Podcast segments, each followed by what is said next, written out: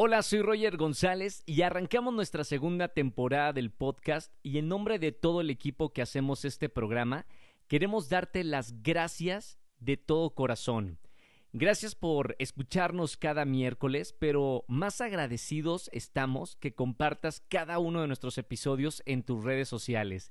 Te voy a decir por qué. Es la única forma en que hoy nuestra comunidad ha crecido tanto y tan rápido. Hoy más de un millón de personas nos escuchan por cada episodio. Y se dice fácil, pero es un gran logro para todos los que hacemos este programa que se llama Comunidad Wimo. De todo corazón, muchas gracias. Y bueno, en este nuevo episodio invité a Gerardo Vera, es un creador de contenido que está haciendo muchísimo ruido en redes sociales porque habla de política. Y hasta aquí no hay nada fuera de lo común, ¿no? Pero si te digo que, este joven tiene 17 años y al día de hoy casi 2 millones de personas lo siguen porque él tiene la convicción de hacer un cambio en nuestro país. Él está convencido de que los jóvenes en México quieren cambiar las cosas, pero no saben cómo. ¿Saben? Este episodio los va a inspirar muchísimo, no importa si tú que me escuchas eres joven o si ya eres adulto. Hablamos y nos enfocamos en los detalles de la política en México, que mm, para mí es un tema muy interesante. Hablamos de la importancia de una buena educación con valores que nos inculcan desde casa, del efecto de la discriminación que vivimos en nuestro país y no podemos cegarnos, y la desigualdad también que hay en la sociedad mexicana. Pero bueno, también hablamos de, de, cosas muy lindas de nuestro país, del amor que sentimos por nuestro México, su cultura, las tradiciones, su música y obviamente la gente. Tómense un buen tequila o un mezcal, siéntanse orgullosos de haber nacido en esta tierra y siéntanse orgullosos de que hay gente como Gerardo que serán los que van a cambiar la realidad que vivimos hoy en nuestro país. Por un México mejor, Gerardo, felicidades y te vamos a escuchar en este nuevo episodio. Bienvenido a Comunidad Wimo.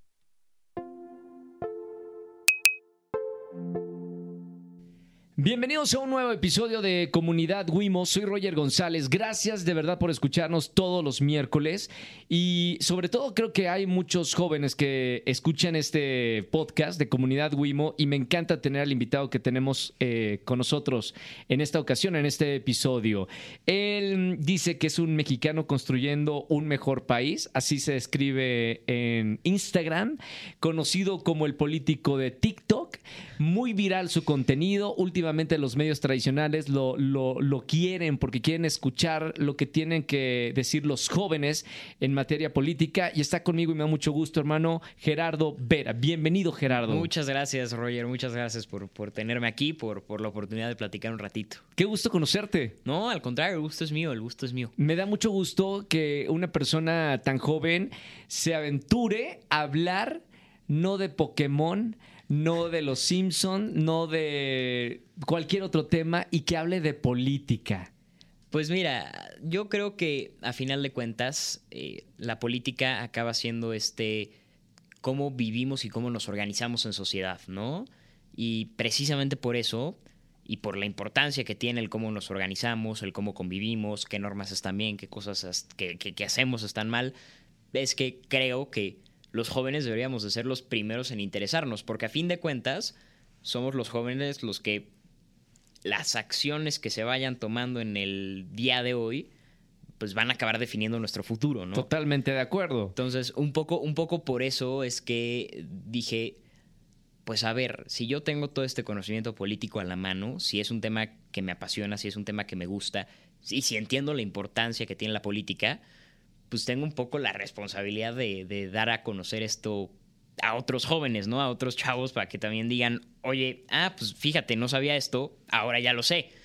Y, y pues sí, la verdad, eh, te digo, empecé este proyecto uh, más o menos en verano de 2020. Sí. Ya son prácticamente dos años y medio, casi tres.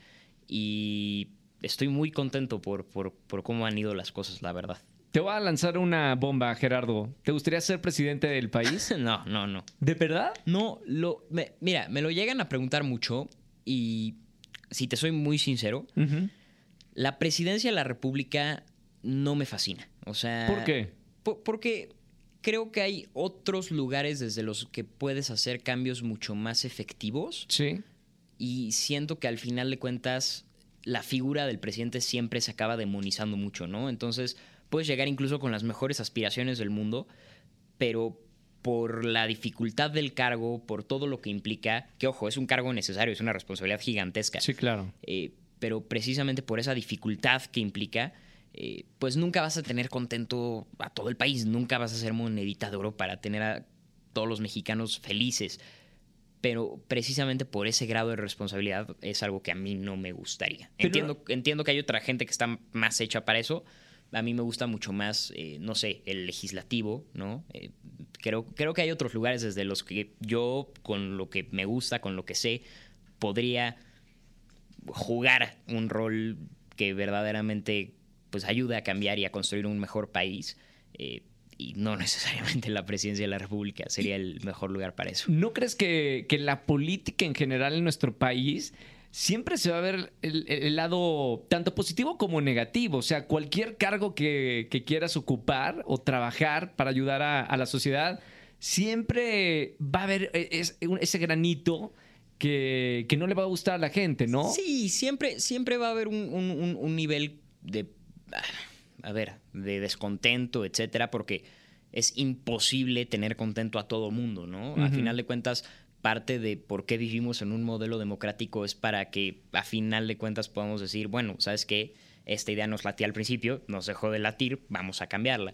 Pero lo que yo sí creo es, por ejemplo, en el legislativo, eh, no estoy diciendo que sea más fácil no regarla, al contrario, creo que es más fácil regarla, pero en el legislativo tienes, me parece, una agenda mucho más clara que como presidente de la República. ¿Por qué? Porque lo que tienes que hacer es aprobar iniciativas en pro de tu estado, en el Senado, y en pro de tu distrito, en la Cámara de Diputados. No, no, el, grado de dificultad eh, y, el impacto que puedes tener me parece eh, muy... O sea, el grado de, dificultad me parece menos elevado.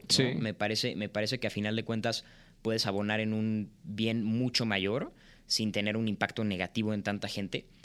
Y por el otro lado, pues al mismo tiempo el, impacto positivo que puedes tener es mucho mayor. En cambio, como presidente, pues estás en una toma de decisiones que no es colegiada, ¿no? O sea, a final de cuentas, pues un diputado tomando una decisión por sí solo no, no va a cambiar el país entero. Puede presentar una iniciativa que cambie todo el país, pero eh, al final necesitas consenso, necesitas acuerdos. El presidente de la República, y en una en un país como México que sigue mucho con este sistema presidencialista y que seguimos mucho con esta idea arraigada de que el presidente es la máxima autoridad cuando no lo es, tenemos tres poderes por algo, el judicial, el, legislativo y el, ejecutivo, eh, pero, precisamente porque eh, tenemos esa, esa imagen tan arraigada de la figura presidencial, eh, el presidente acaba teniendo ese extrapeso, ¿no? Entonces, a mí no me gusta, la verdad. ¿Nunca lo soñaste? O sea, hoy, hoy entiendes de política porque en tus últimos años has estudiado y has vivido la política, pero antes de eso, eh, más chico, tienes 17 años, antes no soñaste eh, o fue tu primer acercamiento a la política el soñar dirigir un país? No, fíjate, siempre a mí lo que me gustó, eh, bueno, de, más chiquito, lo que a mí me habría gustado haber sido era arqueólogo, porque me gustaban mucho las películas de Indiana Jones, etcétera. y tenía, tenía ese sueño. Luego vi cómo pagaban y dije, uy, eh, todavía me, fascina la arqueología, me fascina la historia y mucho, mucho de ese gusto que tengo por, por la política nace de mi gusto por la historia, en particular la historia de México. Pero no, en realidad ese, esa fascinación ya por el servicio público no nace de que quisiera ser presidente o algo así. De hecho, eh, la, la afición me empieza a nacer cuando eh, empiezo a visitar mucho el sur del país con mi abuela. Eh, mi abuela es una mujer muy interesante eh, que tuvo una época muy rebelde, pero tuvo una época muy rebelde hacia sus 60 años, ¿no? Entonces, ya sabes, empezó a manejar un Mustang y era una mujer... Cambió su vida. Muy curiosa. Sí, siempre, siempre. De la nada, de la nada, de un día para otro se volvió súper religiosa. ¿Es mamá de tu papá o de tu madre? Mamá de mi mamá. Y este. De la nada, un día se volvió súper religiosa, se volvió a casar y, y es la mujer más feliz y más en paz del mundo. Sí. Pero hubo una época en la que era. o sea, no, no sé cómo, cómo, estemos para decir groserías. No, pero, no, el que lo que ah, quieras, bueno, ¿eh? Era, era un desmadre. Sí. ¿no? y este.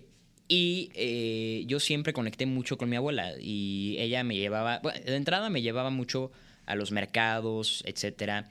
Eh, y me, me, me, llevaba mucho a conocer eh, distintas partes de México, en particular el sur. Y me llevaba a caracoles zapatistas, me llevaba a las comunidades más recónditas del sur del país. Y ¿Por qué lo hacía? ¿O, o por qué hoy crees que, que, lo hacía? Porque lo, lo, que he entendido es que a, a, ella, ella sabía que me gustaba la historia de México, etcétera. Sí. Y siempre ella ha tenido ese tema de tratar de inculcarme que existe esa desigualdad en México, que existen dos Méxicos, ¿no? Claro. Eh, y que sí, por, pues por una parte está mi realidad con mis privilegios, el México que yo vivo a diario, sí. pero que no es el México que vive la mayoría. Y que incluso eh, existe un México más allá, ¿no? Un México donde eh, la gente depende de un Chevy de 1994 para llevar las hortalizas que plantan a un mercadito y en con el eso mejor de los casos. y con eso subsistir un mes si bien les va porque Sí. se tuvo que haber dado bien la cosecha, etcétera, ¿no? Claro. Entonces, siempre, siempre tuvo ese, no sé, esa inquietud de demostrarme que existía ese otro México. Eh, y ella siempre, eh, mi, su mamá era de Yucatán, entonces ella siempre tuvo esa conexión mucho con el sur también. Sí. Eh, que, que el sur es particularmente una zona marginada, eh, entonces... Eh, pues me, me, me, llevó a visitar mucho, te digo, todo Chiapas, Oaxaca, Yucatán. Y fue, fue un poco en eso, y ahí me voy un poco con mi otro abuelo, que mi otro abuelo era el contraste total, ¿no? ¿Por Mi- qué? El, el papá de mi papá. Sí. De entrada, desde ahí ya es un contraste, ¿no? Eh, pero el papá de mi papá era un abogado, ya sabes, de estos eh, que salían de su casa a 7 de la mañana y regresaban 7 de la noche, ¿no? Que comían todos los días a la misma hora, todos los días con su copa de vino, etcétera Sí. súper recto, súper... Pero eh, lo, lo que también tenía mucho y, y- y me inculcó siempre es eh, esa rectitud, esa honestidad, eh, ese hacer las cosas porque están bien, ¿no? O sea, Sí. en al- eh, me acuerdo que alguna vez eh, estábamos hablando de los abogados y, y de si los abogados eran tranzas o no. Y él me dijo, mira, si yo soy un buen abogado, o si a mí me ha ido bien como abogado, no es porque sea tranza, ni mucho menos. Es porque he sido un abogado que tiene prestigio. Y el prestigio se gana cuando incluso en los momentos difíciles haces las cosas correctas. Correcto. Y entonces tuvo un poco ese- esa mezcla de, de esos dos mensajes, ¿no? A ver, existen desigualdades, existen problemas estructurales en el país, existen eh, toda esta serie de temas en México.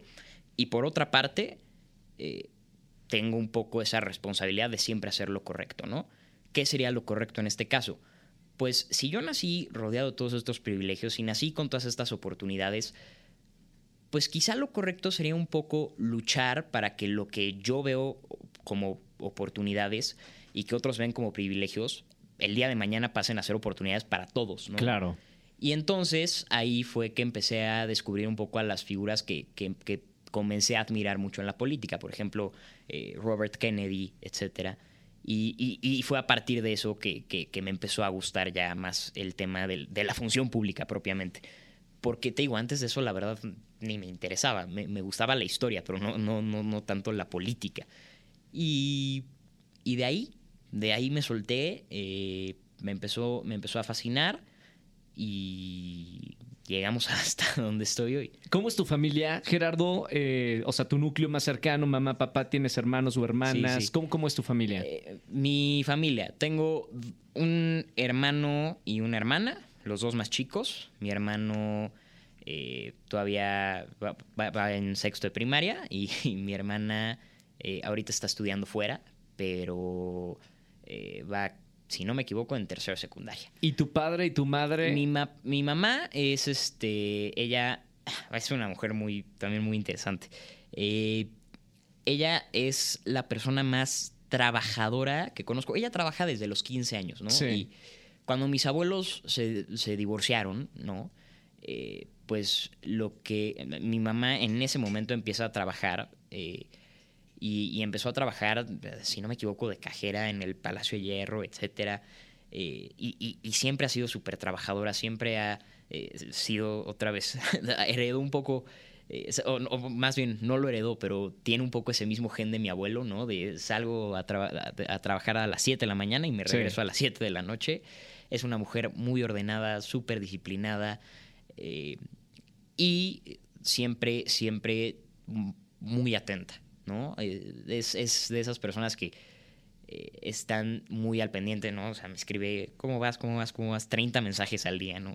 Sí. eh, luego, luego digo, ah, bien, ma, ya te dije. pero, pero nada, yo, yo sé que, que, es porque me quiere mucho. Y, y bueno, y ella es maestra. Bueno, su, su pasión siempre ha sido ser maestra, siempre ha sido enseñar pero eh, además de ser maestra tiene una empresa, es, emprendedora, tiene ahí una, empresa de headhunting. Y mi papá es ingeniero industrial, toda la vida se ha dedicado al tema tecnología y pues sí, o sea, los dos siempre han sido empleados, ¿no? O sea, mi papá es, y, eso siempre se lo reconozco y siempre se lo admiro, es un papá súper presente, eh, siempre está muy al pendiente también de mí. Eh, es alguien, es alguien que me apoya mucho. Eh, siempre me da mucho feedback con mis videos, ¿no? Eh, y digo, con todo y que no le, no le encanta el tema político. ¿Ni a tu papá ni a tu mamá? No, a ninguno. A los dos, a los dos les da ese. Eh, pero, como esas ñañaras de año, ¿no? La política. Pero, pero no, mi, mi, mi papá lo que sí tiene es, o sea, con todo y todo sí me da ese feedback de, oye, chance aquí, este chiste que hiciste eh, pues pudo insultar a alguien, ¿no? Bájale tantito, ¿no? O sea, siempre, siempre, siempre está con, ese pendiente. Eh, son, eh, te diría, estrictos, pero tampoco, tampoco tanto, ¿no? o sea, digo, es que luego hablo de papás estrictos y me dicen, no, los tuyos no son estrictos. Entonces. Depende de dónde lo veas. Exacto. Con qué ojo lo veas. Exacto, pero también conozco otros que digo, bueno, sí son bastante estrictos. Eh, yo, me gustaría saber, eh, Gerardo, me gusta saber cómo la radiografía de tu familia para yo conocerte y, a la gente que nos está escuchando irte conociendo eh, con esa radiografía de, de, tu núcleo familiar. Pero, ¿qué valores son los que en tu casa se promovían? ¿Cuáles son los valores que tu padre y tu madre te enseñaron ahí en casa? Pues, a ver, yo te diría que lo que más me enseñaron y siempre me, me inculcaron fue la responsabilidad, ¿no? O sea, eh, de entrada, porque yo era medio irresponsable, entonces, siempre tengo, tengo la imagen de mi papá aquí grabada de tienes que ser más responsable. Eh, siempre, siempre me inculcaron mucho eh, el procurar ser empático, ¿no? El, procurar ser solidario. y, también te diría que siempre algo que, me han inculcado mucho es esta parte de no sé, no sé propiamente cuál sería la palabra, pero de... No es, no es tanto empatía, no es tanto solidaridad, pero de, de, pues, cuidar al chiquito, ¿no? O sea, de, estar ahí para, para pues el que eres el hermano mayor, ¿no? Sí, entonces... El de tu casa, ¿no? Entonces, eh, eso, es, eso es un poco lo que siempre me, me han inculcado. ¿No sentías, eh, Gerardo, cuando estabas más chico, antes de entrar a la adolescencia, que te despegabas de tus amigos porque tus amigos estaban en otra onda y tú empezabas con la historia y con este interés por ayudar al prójimo y, despegar de los intereses de, tu grupo de amigos? Sí, de hecho, ah, bueno, a ver, sí y no, porque por una parte, eh, por ejemplo, en las, en las comidas familiares y así, yo siempre era el el raro que se iba a leer, ¿no? O que se sentaba en la mesa de los adultos a platicar con ellos. Sí. Pero por otra parte, en la escuela, eh, al menos en la primaria, sí pude encontrar un grupo de amigos que, pues, si no eran, si no eran eh, igual de nerds que yo, eran más, ¿no? Entonces, eh, o sea, me acuerdo, ¿no? Las discusiones en el, en el salón eran de, por el balón, ¿no? De, ah, es que el balón y, ah, ¿quién lo ponchó? Bla, bla, bla. Y, en una esquina estamos yo y dos cuates discutiendo de si el tren bala iba a 200 kilómetros por hora o 200 millas por hora, ¿no? O sea, siempre, siempre, siempre, fue...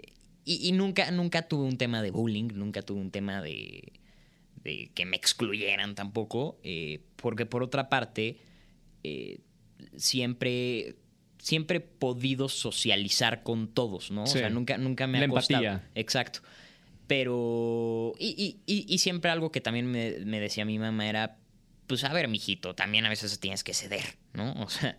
Entonces, este, pues puede que a veces no, no te encante jugar fútbol, pero, pues bueno, si todos están jugando fútbol, pues, ve y patea la pelota dos, tres veces y ya, ¿no? ¿Eres bueno para los deportes o, Eh, o no? Soy malísimo. ¿En Soy serio? malísimo. Ok. O- o sea, a ver, me gusta hacer ejercicio, Sí. pero, pero, o sea, ir al gimnasio y así, porque deportes, cualquier cosa que incluya pelotas, etcétera, soy malísimo. ¿Prefieres un libro? Eh, pues sí, sí, ¿Qué la verdad. ¿Qué leías antes de, de arrancar con todo esto de la política? ¿Qué te gustaba leer? Me gustaba, me gustaba mucho leer, por ejemplo, un libro que me acuerdo que me marcó mucho en primaria fue Tom Sawyer. Sí. este, de Mark Twain.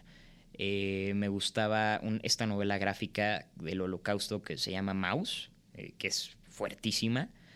Eh, me gustaban mucho estos libros como de, ya sabes, como de historia universal, Sí. ¿no? Eh, me gustaban los, los Guinness Book, eh, Book of Records, ¿no? Los, los- ya sabes, de. Los récords mundiales, Chabelo, claro. el, el- el personaje que más tiempo han interpretado en televisión, que en paz descanse, ¿no? Sí. Eh, entonces, pero, pero sí, te digo, nunca, nunca tuve, nunca tuve ahí un, un tema de, de que me costara mucho socializar. Eh, luego, luego ya eh, entrando secundaria eh, hubo más temas por eso, porque pues, el grupo de amigos que había tenido toda la vida en la primaria Sí. eh, se acabó dividiendo mucho. Entonces, como, como se acaba dividiendo ese grupo, pues me quedé un poquito solo, ¿no? Sí. Entonces, pues bueno, eh, luego, luego encontré refugio en un par de amigos, pero luego me fui a Canadá un año a estudiar. Eh, luego cuando regresé a Canadá no me hallé en esa escuela, ¿no? Como que ya había cambiado mucho la dinámica, etcétera.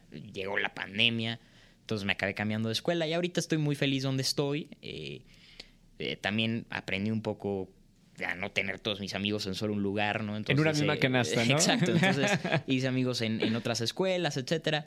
Pero sí, la verdad, la verdad, muy, muy, muy, muy contento hasta eso, te podría decir. Tengo, tengo excelentes amigos.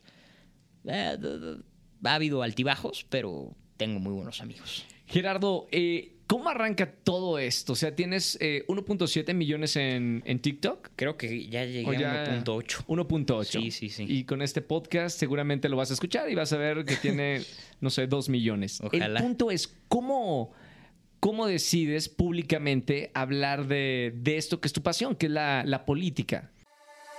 Sé parte de nuestra comunidad y cámbiate de servicio de telefonía a Wimo.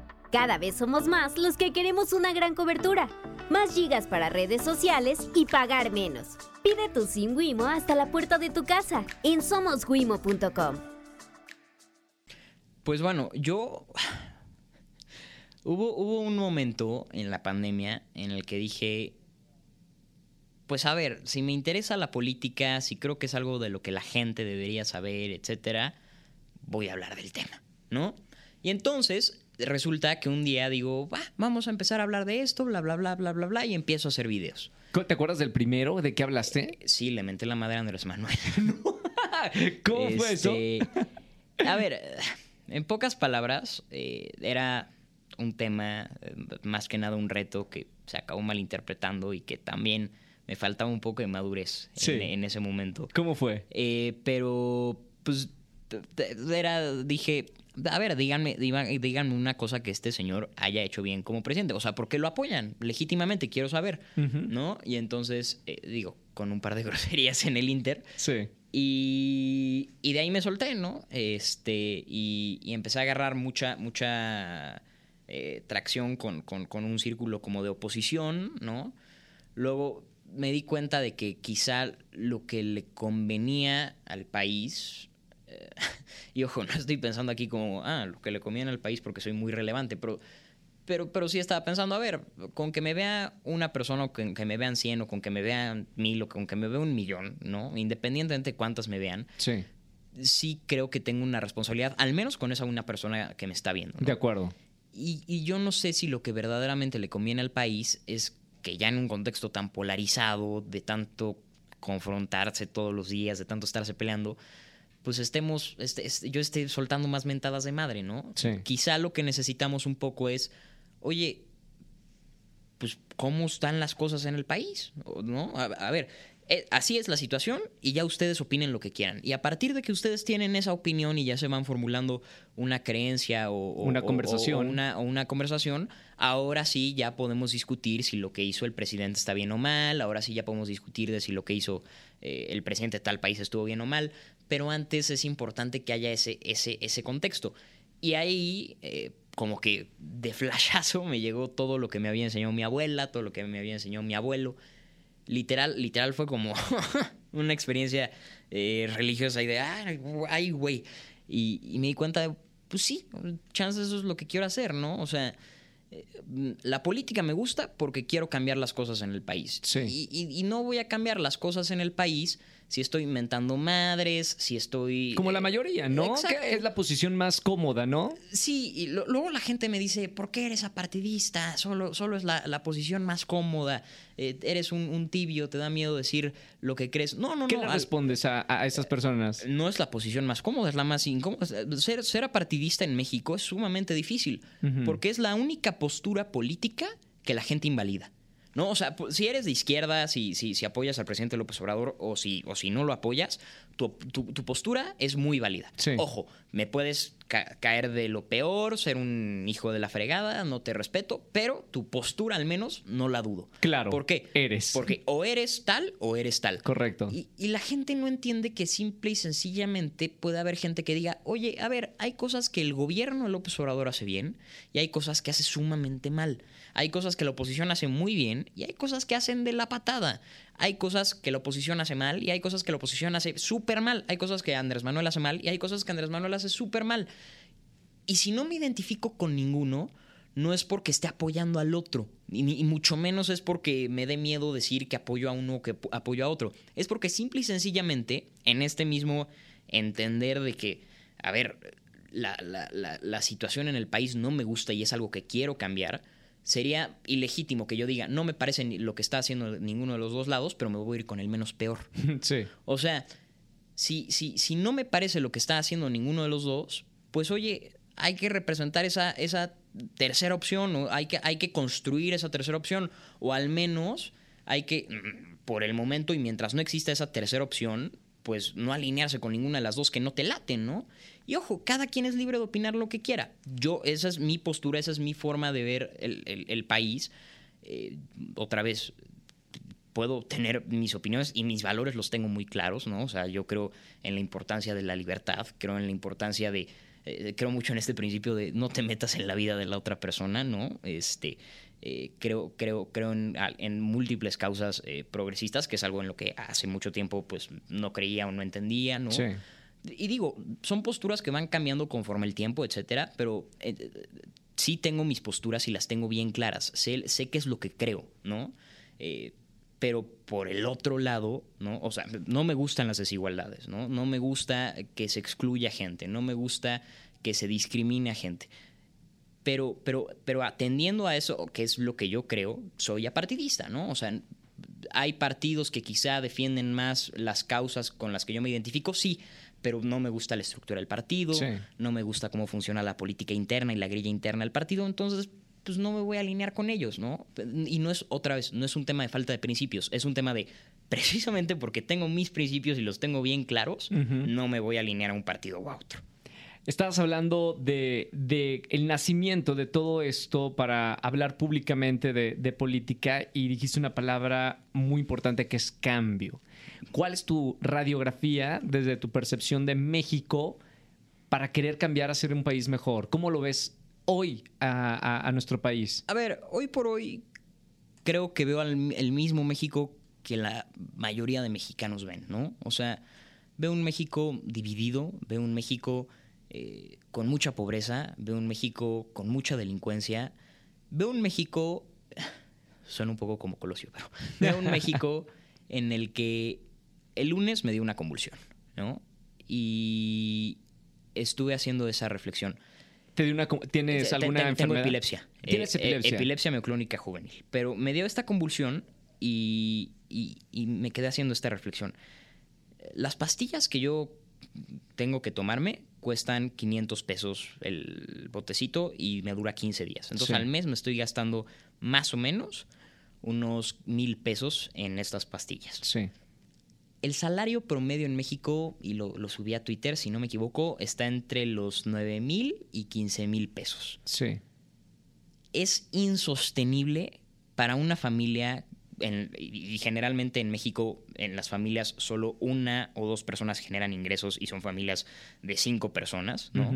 Es insostenible que tengas que comprar eh, la gasolina, que tengas que comprar la comida, etcétera, etcétera, etcétera, etcétera, etcétera, etcétera, y que si encima tienes una enfermedad como la epilepsia, ¿no? Que te cuesta eh, estos mil pesos al mes, te tengas que fregar porque no, no pudieron comprar tus medicinas. Y eso es con la epilepsia, que es una enfermedad relativamente barata, ¿no? O sea, vete a una cuestión como el cáncer con las quimioterapias y el precio es elevadísimo. Entonces, ese es, ese es el México que yo veo, porque no, no, no, es, no es una percepción que tenga que tener de México. Es, es, es el México que está allá afuera, ¿no? Es el México que, que afuera de estos cuatro paredes, los 130 millones de personas que viven en este país viven a diario. Y, y yo sí creo que es insostenible que las cosas sigan así. Y es insostenible también que hayan estado así durante décadas. Entonces, ¿qué es lo que a mí me gustaría cambiar? Me gustaría cambiar esos problemas estructurales que generan la pobreza, que generan la violencia.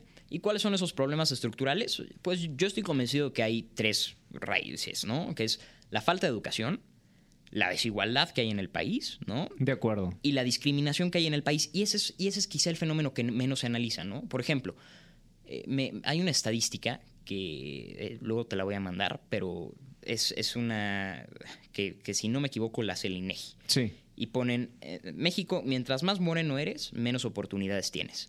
Y son una serie de estadísticas en las cuales se ve como la persona, mientras más blanca es su tez, Sí. es más fácil que pueda aspirar a ir a la universidad, es más fácil que pueda aspirar a comprar un coche, que le den un crédito bancario, que tenga un empleo que pague más de 20 mil pesos mensuales, ¿no? Y, y cuando hablamos ya incluso de las comunidades afromexicanas, eh, la, la- la- la tasa es, es absurda. Pon tú que es un 25% más la oportunidad que tiene alguien blanco que alguien moreno. Y luego tenemos el descaro los mexicanos de decir que México es un país clasista pero no racista. Mm. México es un país sumamente racista, ¿no? Eh, tenemos incluso, y estas discriminaciones van por cosas tan absurdas como el que alguien tenga un tatuaje. El que tú tengas o no un tatuaje puede disminuir tus oportunidades laborales en México. Entonces, eh, también me parece importante que empecemos a analizar esos problemas de raíz que hay en el país y que son los que generan esta desigualdad y que son los que perpetúan que personas estén en la pobreza. En México hoy por hoy te toma más o menos tres generaciones poder salir de la pobreza. Sí. ¿no? Entonces, si tienes, eh, o sea, si yo- tú hoy por hoy empiezas a trabajar, etcétera, etcétera, etcétera, etcétera, serían tres generaciones adelante que finalmente, o sea, tus nietos que finalmente podrían estar saliendo de la pobreza. Sí. Es, es, es, es insostenible. Y, y- y el problema es que evidentemente la estadística se agrava si uno de tus nietos es gay o si tu hijo es gay o etcétera, si uno de tus hijos es indígena o si tú eres indígena o si tienes tatuajes o si uno de tus hijos tiene tatuajes. Entonces, mientras no, mientras no analicemos también esa serie de problemas estructurales que son los que causan las desigualdades en México y que son en gran parte la raíz de la pobreza que hay en México, no se va a poder resolver el problema. Por otra parte, es también resolver el problema de la pobreza en sí, ¿no? ¿Cómo? Yo, yo tengo y estoy convencido de que es mediante programas sociales, pero no necesariamente de fin asistencialista, ¿no? Sí. Y por otra parte, te, te digo, está un poco esta parte de la educación, que yo creo que la educación incluso se remite un poco al tema de la discriminación. A más educado eres o, o- o más facilidad tienes de, de educación, por lo general, por lo general. Más prosperidad.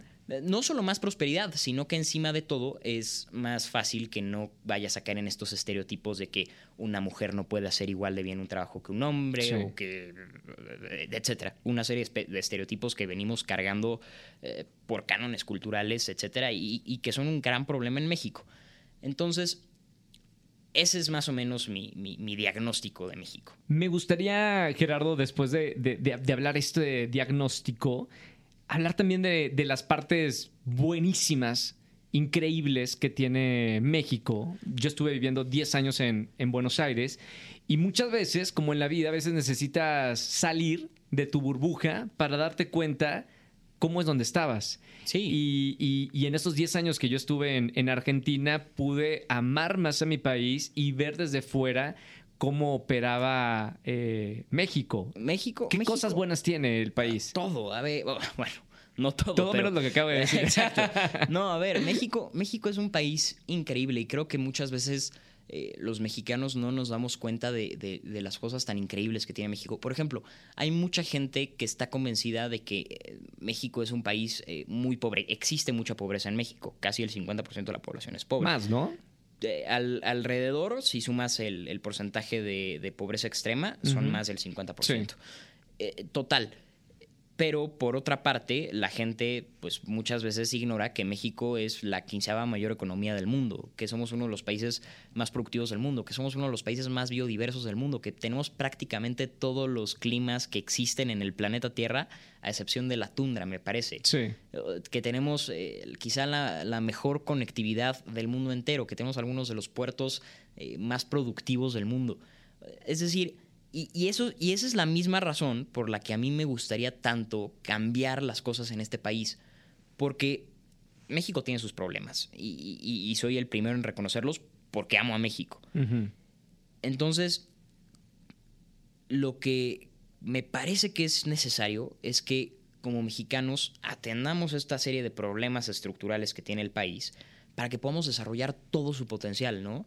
Porque me podría, me podría echar 20 horas de podcast nada más hablando de lo que me ¿eh? gusta de México, Es ¿no? tu espacio. O sea, por estado, eh, hablar de, de la comida, de las tradiciones, de la música, de las playas, eh, de, de las ciudades, de la gente. Al final de cuentas, yo creo que eso es lo más valioso que tiene México, su Total. gente.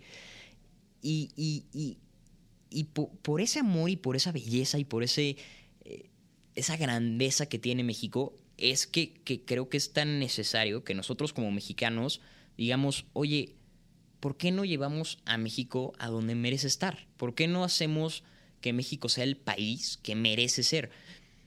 ¿Cómo podemos hacer eso?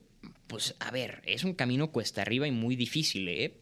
Pero, pero, pero yo sí creo que se puede. Y yo sí creo que mientras más mexicanos estemos convencidos de que se puede, se puede. Ahora sí que, Sí. siendo un poco redundante. Y, y- y- y- y te digo, yo siempre me ha fascinado México y comparto un poco eso eh, cuando me fui a vivir a Canadá. Ujú. Regresé a México eh, a los seis meses de haberme ido, regresé de- para las vacaciones de diciembre, ¿no? Sí. Y me fui un fin de semana a Tasco, eh, ahí en Guerrero, que para mí es la ciudad más mexicana de México. Y ver, ver es, es, es, un sentimiento que te transmite. Ojo, yo no soy mucho de vibras, ¿no? ¿No? entiendo, no, pero entiendo que, que- entiendo que hay gente que sí. Pero, pero, pero, pero de verdad ahí, ahí entendí a la gente que cree mucho en las vibras, etcétera, y dije, wow, o sea, sí, sí, Sí, se siento siente- eso que dice la Sí, gente. Exacto, que sí. no creo. Sí se siente diferente, sí, sí, sí, sí es un sentimiento que no puedo explicar el, el- el estar aquí, el, el- ver todo. O sea, sentía los colores, sentía la música, sentía los sabores. Y esa experiencia me duró tres, cuatro días, ¿no? Sí. A mí lo que me gustaría es que esa experiencia pueda ser la experiencia no solo del turista que viene cuando viene de Canadá y se queda tres días en Tasco. O se queda a vivir como muchos o- extranjeros, queda- ¿no? O se queda a vivir. Pero me gustaría que fuera la experiencia que también todos los mexicanos sintamos cuando salimos de nuestras casas, ¿no? Claro. Eh, me gusta mucho esta época del año que es cuando están, ya sabes, todos los árboles floreciendo y las jacarandas. eh, Moradas. exacto. Sí, y sí, que, sí, sí. que también las bugambilias que me fascinan, que también se ponen rosas, ¿no? Y me encanta, me encanta esta época del año porque eh, sales de tu casa y te sientes en México, ¿no? Sí, sí, sí, sí. Este, pero me gustaría que, que ese sentimiento sea, sea un sentimiento generalizado. Eso es lo que me gustaría. Que verdaderamente la gente diga, Voy a decir una, una frase que no te va a gustar. A- Vibrar todos igual. sí, no, no, no, sí, sí, sí me gusta, sí me gusta. O- o- ojalá podamos vibrar todos igual. Hablando de, de vibras, eh, ¿crees en Dios? Eh, sí, sí, sí, ¿Eres católico? sí. Ok. ¿Por qué dices que no crees en vibras? Ah, A ver, no es, que- no es que no crean vibras, es... eh, ¿O a qué vibras te refieres que dices tú, no, eh, ver, no creo en esto? En, en- en- en una, en una cuestión de. No sé de- cómo definirlo. De energías, de. eh, no sé, a ver, sí, sí, sí siento que hay una, una cuestión eh, quizá eh, sobrenatural, ¿no? Eso no lo dudo. Eh, sí siento que cada, que cada cosa y que cada acción tiene una, una repercusión, ¿no? Eh, y, y en es- y hasta ese sentido sí, sí entiendo un poco esa parte de... ¿En el karma crees? Pues, o sea, sí, o sea, a, a ver, te diría, eh, el karma a final de cuentas, eh, por como, por como lo entienden los budistas, es una ley de causa y efecto, ni siquiera es como que sea una fuerza divina que tiene conciencia, ¿no? Es, es una fuerza inconsciente de, de Tú causa haces y el efecto. mal, te va mal, tú Sí, haces el bien, te va bien. Exacto, ¿no? Entonces, eh, sí, y me parece que es un poco el principio que hay detrás de todas las religiones. Ojo, aclaro que no soy teólogo y que no, no tomen mi palabra de experto ahí. Pero lo que, lo que sí te podría decir es, o sea, quizá no siento el tema de las vibras. eh, en esta, en esta cuestión de cómo luego la gente lo dice de es que me dio mala vibra esta persona, es que me dio buena vibra esta persona. No, no, no siento eso. o sea, no, no siento eso. Eh, chance, chance te puedo decir, me vio feo, qué mala onda. Pero, pero así de, me dio mala vibra. Pues me siento igual. ¿no?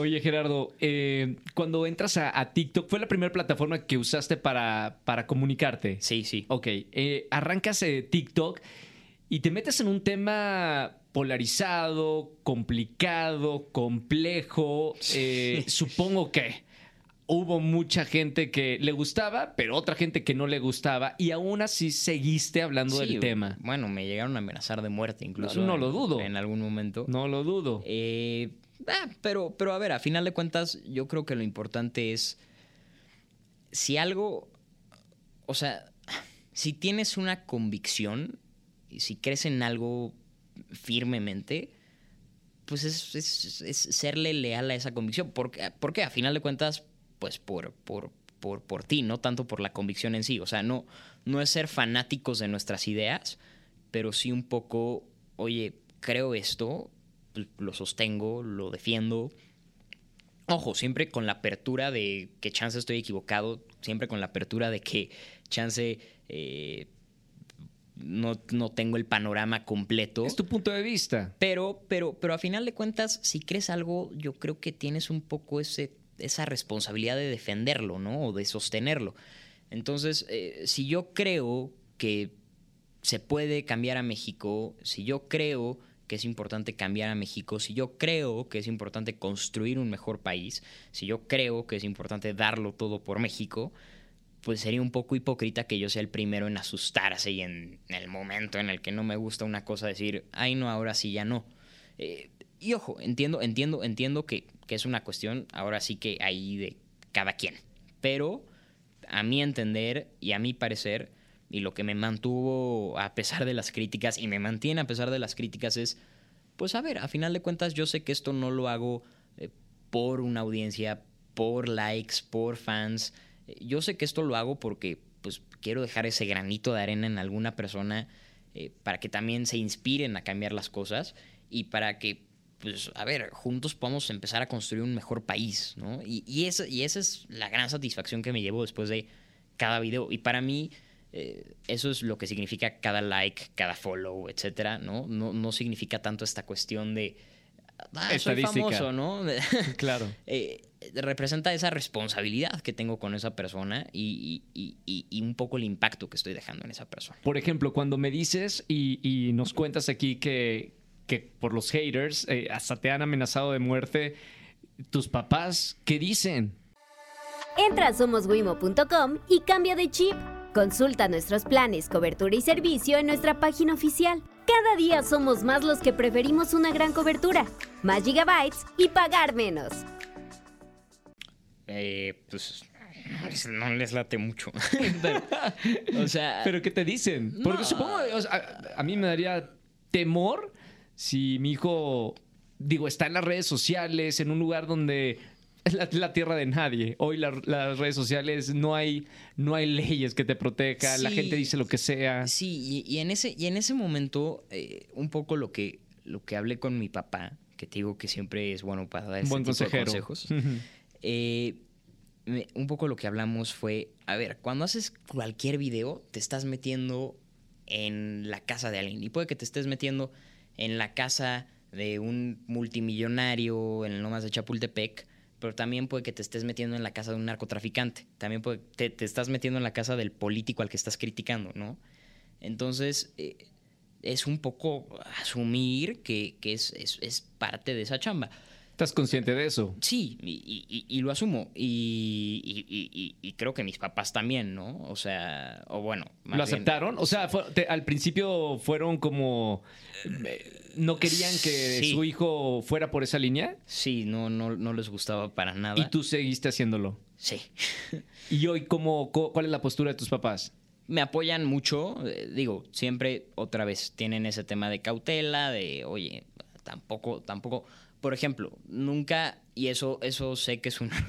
No, no diría que un miedo, pero sí es algo que me ha quedado un poco por, por, por mi papá, ¿no? Eh, nunca me gusta hablar, por ejemplo, de, de- de- este tema tan controversial que es el narco, ¿no? O sea, a ver, es un tema importante, tampoco es como que podamos hacernos de la vista gorda y fingir que no es un tema que pasa en México, pero, pues a ver, hablo de él cuando la coyuntura es relevante, ¿no? Por ejemplo, eh, a ver, el tema de que Estados Unidos quiere designar a los cárteles de la droga como organizaciones terroristas. Pues a ver, no me estoy metiendo con nadie, no estoy haciendo algo que no me corresponda, ¿no? Es, es, literal, ahí están los hechos y ni siquiera es del cártel en sí, es más bien de la acción de Estados Unidos contra una organización en México, ¿no? Sí.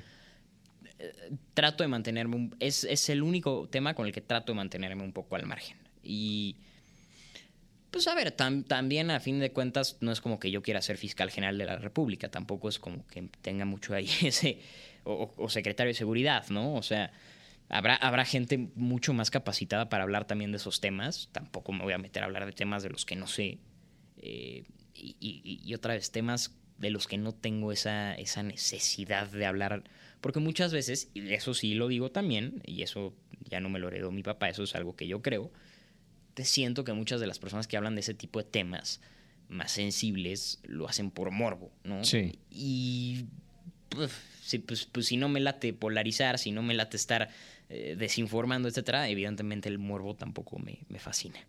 Cuando empiezas, Gerardo, a, a subir de números y empiezan a llegar tus videos a, a miles y luego millones de personas, saltas de, de tu cuarto donde quiera que grababas los videos, luego ya a la política. O sea, a conocer a Marcelo Ebrard, a conocer a legisladores.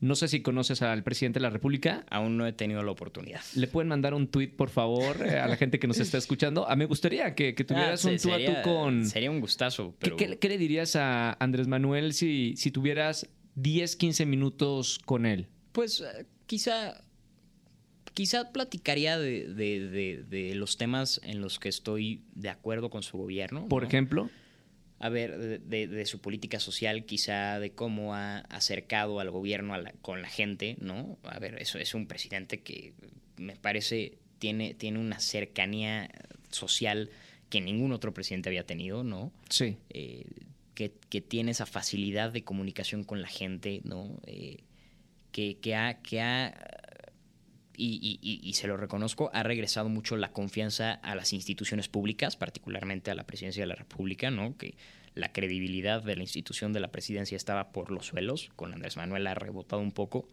Eh, y también quizá, quizá platicaría de, de, los temas... Ah, sé que el presidente tiene, por ejemplo, y al menos en los últimos años ha tenido ese enfoque también de, esa molestia con el racismo, con el casismo, que también es un tema en el que me identifico. Pero también quizá, eh, y aprovecharía ahí los últimos, pon que fueran 10 minutos, aprovecharía los primeros 5 para decirle en lo que estoy de acuerdo y los últimos 5 para decirle quizá pues en, las cuestiones que estoy en desacuerdo, ¿no? Y, particularmente, y sé que esa sería la cuestión que más movería, sería mm, la relación que ha manejado con la prensa, ¿no? E, es, un tema que a mí en lo particular me, me, hace un poco de ruido, ¿no? O sea, eh, quizá, a ver, que existe prensa vendida, etc. A ver, sí, pero, pero, pero a final de cuentas, creo que, el presidente de la República, por la institución que representa, más allá de quién es Andrés Manuel López Obrador, pues también tiene un poco esa responsabilidad. Y ojo, ha habido un acercamiento también con la prensa y una transparencia eh, al permitirles que entren a, Palacio Nacional y que lo cuestionen eh, todos los días. Pero, pero quizá sí hay cuestiones al menos en su manera de comunicarse sobre la prensa, que no me han parecido, y, y, sí llegaría a platicar ese tema con él, por ejemplo. Ojo, 15 minutos no me daría para platicar con, con, él. Yo no creo, que, tenga más tiempo.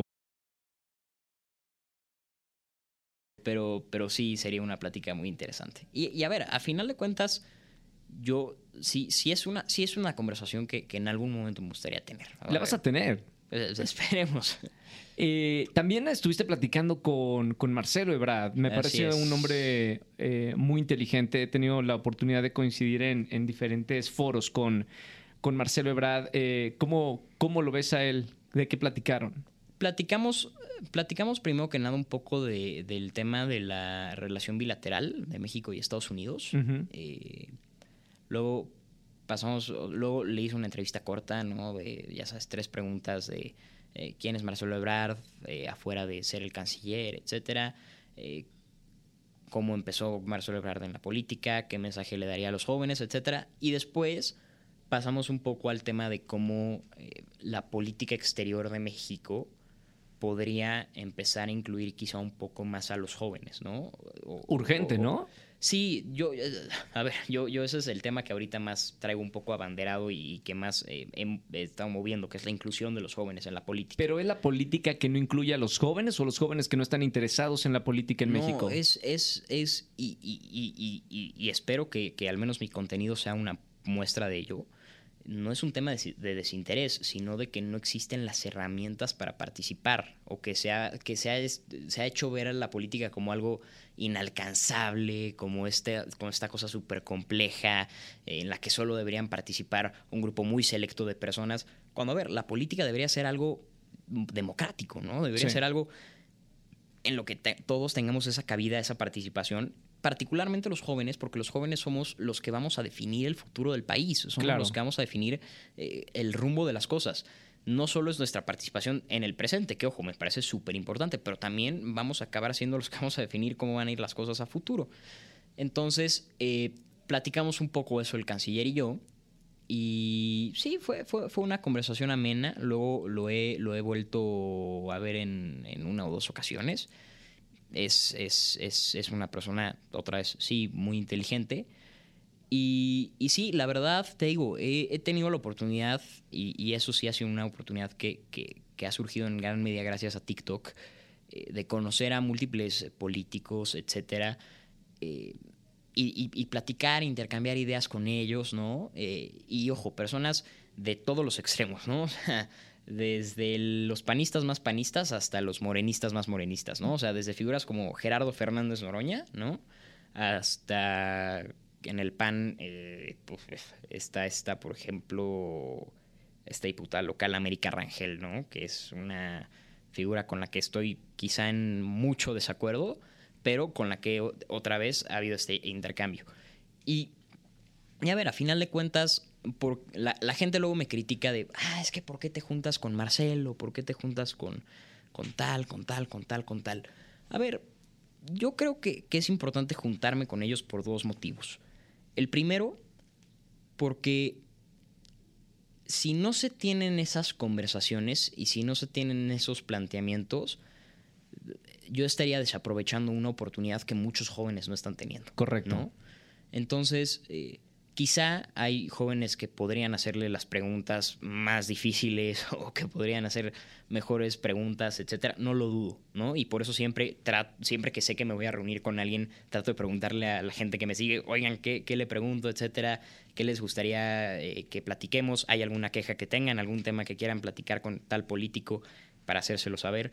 Eh, pero, pero si tengo yo esa oportunidad, pues me parecería un insulto no aprovecharla. Me, parecería un insulto en particular para los miles de jóvenes que luchan por participar, que, que, están eh, haciendo de todo para poder subir un escaloncito en la política mexicana, que le cierran todas las puertas en la cara y después yo estar ninguneando a un funcionario nada más porque no piensa lo mismo que yo, porque no está en mi mismo partido. Y por otra, y por otra parte, porque yo no creo que se pueda construir un mejor país si no tienen cabida las ideas de todos. Ojo, no estoy diciendo que, que, todas las ideas sean correctas. Soy el primero en creer que hay ideas muy tontas. Pero sí creo que existe esta necesidad de que haya una comunicación, de que la voz de todos sea escuchada. Y ojo, si, si a la mayoría no le late lo que estás diciendo, si lo que estás diciendo es una completa barrabasada, pues ojo, no, no, lo vamos, no lo vamos a tomar en cuenta, ¿no? Pero al menos ya lo pudiste expresar, al menos ya hubo gente que pudo entender tu punto, ¿no? No, no, yo no creo que sea eh, positivo para el país que estemos excluyendo a un grupo de personas o que estemos excluyendo a una persona eh, porque no está en el mismo partido que yo, porque no, porque no piensa lo mismo que yo. Yo, yo creo firmemente que la única forma de cambiar las cosas es dialogando. Claro. Entonces, pues no, no puedo ser el primero que vaya y se cierre al diálogo. ¿Qué, herramientas, Gerardo? Este, ¿Qué herramientas, qué lugares, qué foros necesitan los, los jóvenes de México para realmente ser relevante eh, de, este tema que estamos hablando? ¿Qué, propones tú? Un poco lo que yo venía hablando y, lo estuve hablando el otro día ahí en Milenio y me causó cierta controversia, pero eh, me, qué bueno que causó controversia porque sé que, que causó algo, ¿no?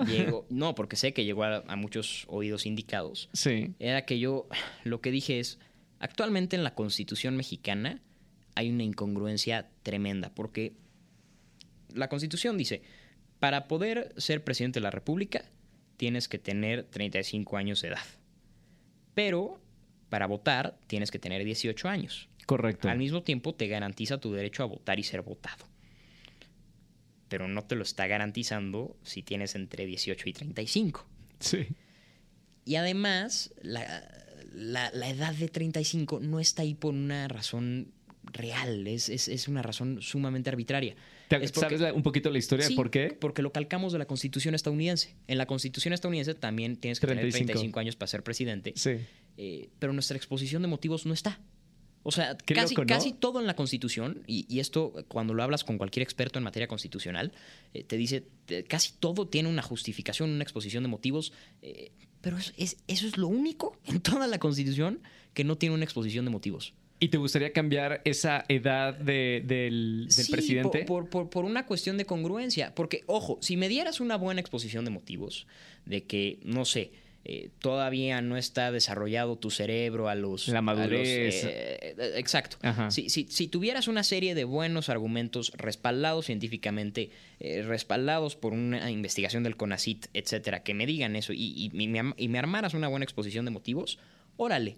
Pero entonces también subimos el límite de edad para votar y también subimos el límite de edad para casarte, y también subimos el límite de edad para empezar a pagar impuestos, y también subimos el límite de edad para empezar a tomar, ¿no? Entonces, y, esa es la otra parte, ¿no? estamos pagando impuestos, particularmente el ISR, eh, lo estamos pagando, pero no, hay, pero, pero no nos están representando justamente. Eh, existe, existe este concepto eh, en, la política que es si tú no deberías pagar impuestos si no te están representando, ¿no? Porque al final de cuentas, la justificación de los impuestos es que tú le pagas al gobierno porque te está representando justamente. Entonces, si no me está representando justamente porque se me está, porque se me está quebrantando una parte de ese derecho de participación, pues tampoco voy a pagar esos impuestos, ¿no? No estoy diciendo a la gente, ojo, no estoy diciéndole a la gente que no paguen impuestos. Pero estoy diciendo, no está bien planteada esa exposición de motivos Sí. y no está bien esa justificación. O sea, lo que estamos diciendo es que necesitamos más trabajo desde la Constitución y, y en las leyes. Sí. O sea, hay, hay mucho trabajo por hacer todavía. Sí, y, y justo lo que se... Bueno, creo que aún no se aprueba. Se aprobó en comisiones, pero en la Cámara de Diputados es... También para ser diputado federal, por ejemplo, tienes que tener 21 años, no 18. También para ser senador tienes que tener 25 años. Entonces lo que se está proponiendo ahorita es bajar esos límites de edad para que al- pueda ser diputado federal con 18 años de edad y pueda ser senador con 21 años de edad. ¿Estamos de acuerdo con eso? A mí me fascina la idea. A mí me encanta. Eh, yo soy el primero en apoyarla. Sé que hay gente que no la apoya, sé que hay gente que dice que los jóvenes somos más manipulables, etcétera, que somos más inmaduros, que somos menos preparados. A ver, yo a esa gente le diría, Alejandro Magno conquistó el mundo a los 16 años. o sea,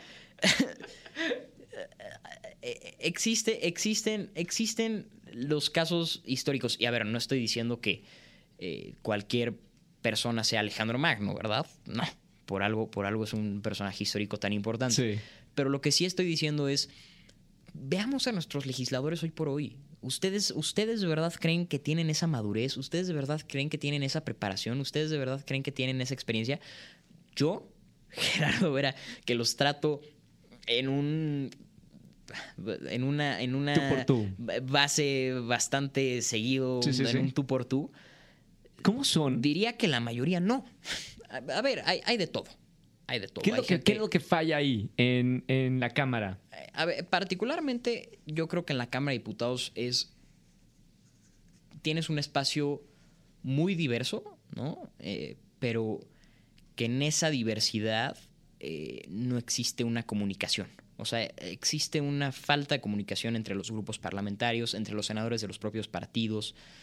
Eh, existe gente que quiere hacer nada más el show, existe gente que va nada más a cobrar, ¿no? ¿Cobran mucho? Pues no, pero lo suficiente, ¿no? O sea, y, y a ver, hay que entender otra vez, quizá no cobran mucho para mi entender de lo que es un sueldo digno, ¿no? Sí. Pero vuelvo al punto, cuando los mexicanos están ganando entre 9 mil y 15 mil pesos al mes, la diferencia es mucha. ¿no? Claro. Entonces, sí, o sea, sí ganan bien en esa, en ese, en esa comparación. Hay, hay gente que diría que, que ganan poco. Para mí, para lo que hacen algunos, ganan demasiado. Para lo que algunos otros hacen, ganan muy poco. Sí. ¿no? Eh, Pero, pero yo creo que a final de cuentas es un poco ese tema. No existe una comunicación entre, entre los diputados, no existe, eh, esa, ni siquiera existe la disponibilidad a comunicarse, a platicar entre ellos, porque dicen, no, es que si me ven platicando con los del PAN, me van, van a pensar que soy un traidor. O si me ven platicando con los de Morena, van a pensar que soy un traidor. Y es como, no, no, no, no, no. Ojalá, ojalá estuvieras platicando y estuvieras llegando a un acuerdo, etcétera.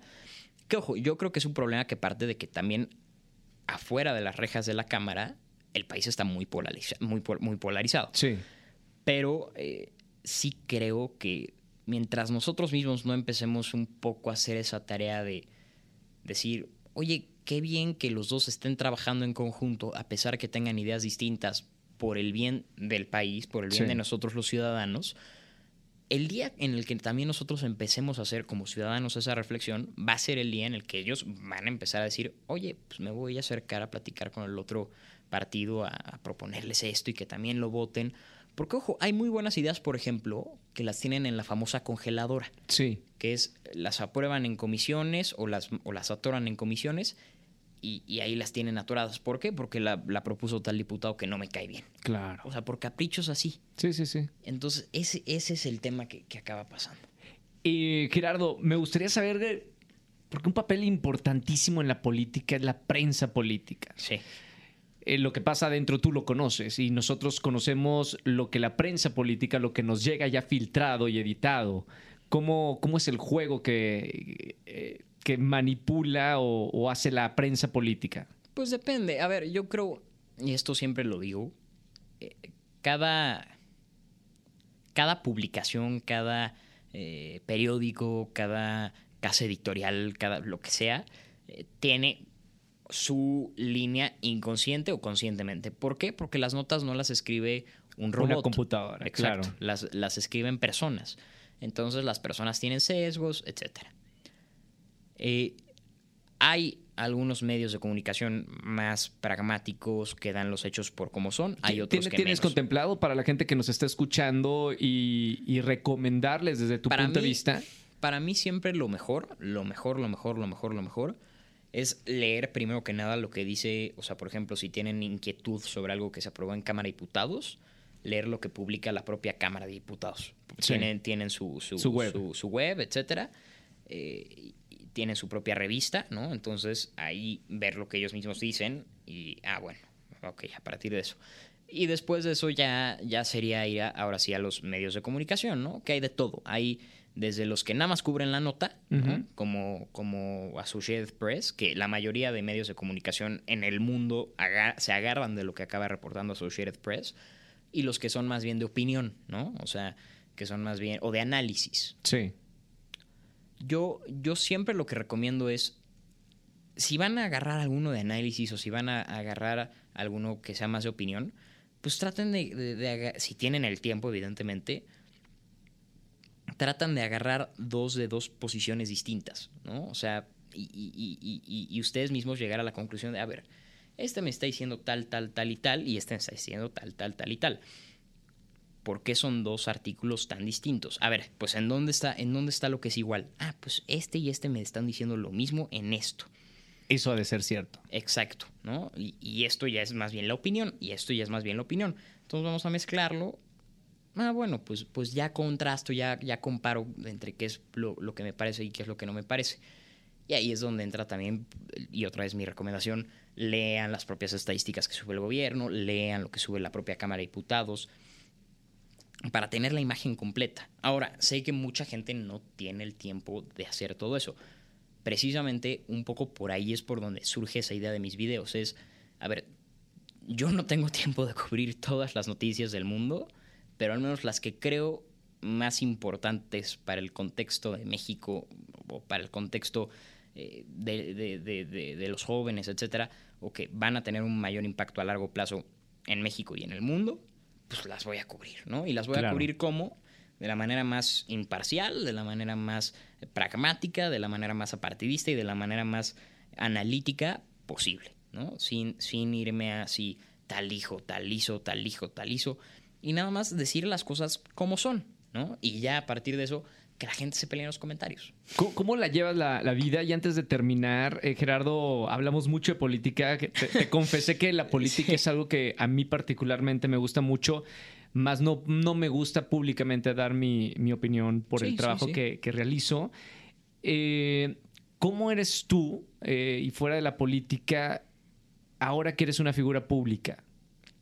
Como, como soy. Eh, pues soy yo. ¿Te, o sien- sea, ¿Te sientes responsable? ¿Te Ah, sientes...? ah, sí. Supongo que entre el grupo de tus amigos eres, eres el de TikTok, que habla de política. Ah, sí y no. O sea, te- tengo, tengo, tengo, tengo amigos muy buenos en ese sentido, ¿no? Me mantienen con los pies en la tierra, ¿no? ¿Se te fueron alguna vez? Eh, no, pero me Me mantienen. imagino.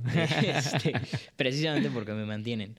Y digo, eh, es, es simpático porque luego, no sé, estoy comiendo con ellos y, ah, foto, y ya, sí, vénganse. Eh, y, es como de, ah, bueno, ¿quieren que se las tome? Sí, va, bueno.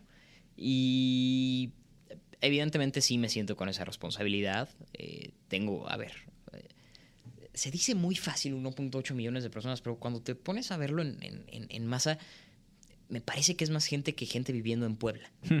O sea, es, es, es de verdad inmenso el número de personas como para que yo esté, ya sabes, ¿no? O sea, sí tengo que tener un grado de responsabilidad eh, por lo que digo, por lo que hago públicamente y yo creo que la mejor forma de llevar una vida pública responsable es llevando una vida privada responsable, ¿no? También en mi vida privada Jamás podrías... Es como cuando trabajaba en Disney, no te pueden ver en el antro con alcohol. o O sea, no puedes estar borracho. ah, pues, no, no. O sea, si cuidas eso. Evidentemente. Y, y fíjate, por la, por la propia epilepsia tampoco tomo mucho. O sea, Eh, me gusta, por ejemplo, eh, el, el licor de pacharán, que es un- Bueno, quienes, quienes sepan qué es el pacharán sabrán por qué me gusta tanto. es este... eh, pero pero es, es lo, lo- lo- lo único que me gusta así. Eres el único y- del grupo de tu amigo que toma eso. eh, no, ya- se lo es, mira, es una, es una bebida vasca que Sí. se prepara en, en- en el País Vasco, en el norte de España, Sí. y que, que- que yo aprendí a tomar en, por, por mi familia, porque eh, mi familia, que tiene mucho ese, ese arraigo muy español por parte de mi papá, Ujú. eh, pues siempre he tenido amigos españoles, siempre ha convivido mucho en, en- la comunidad española en México, ¿no? Y entonces eh, siempre, siempre, siempre ha volado el pacharán ahí. Entonces, eh, pues me inculcó un poco el gusto mi papá, ¿no? Este, mi papá, mi papá, eh, hubo una época de su vida en la que no tomó. Yo, otra vez, por la epilepsia tampoco tomo mucho, entonces no me gusta, no me gusta, ya sabes, eh, shots, vodka, bla, bla, bla. Claro. O sea, me gusta, yo soy más de ese plan tranquilo, etcétera.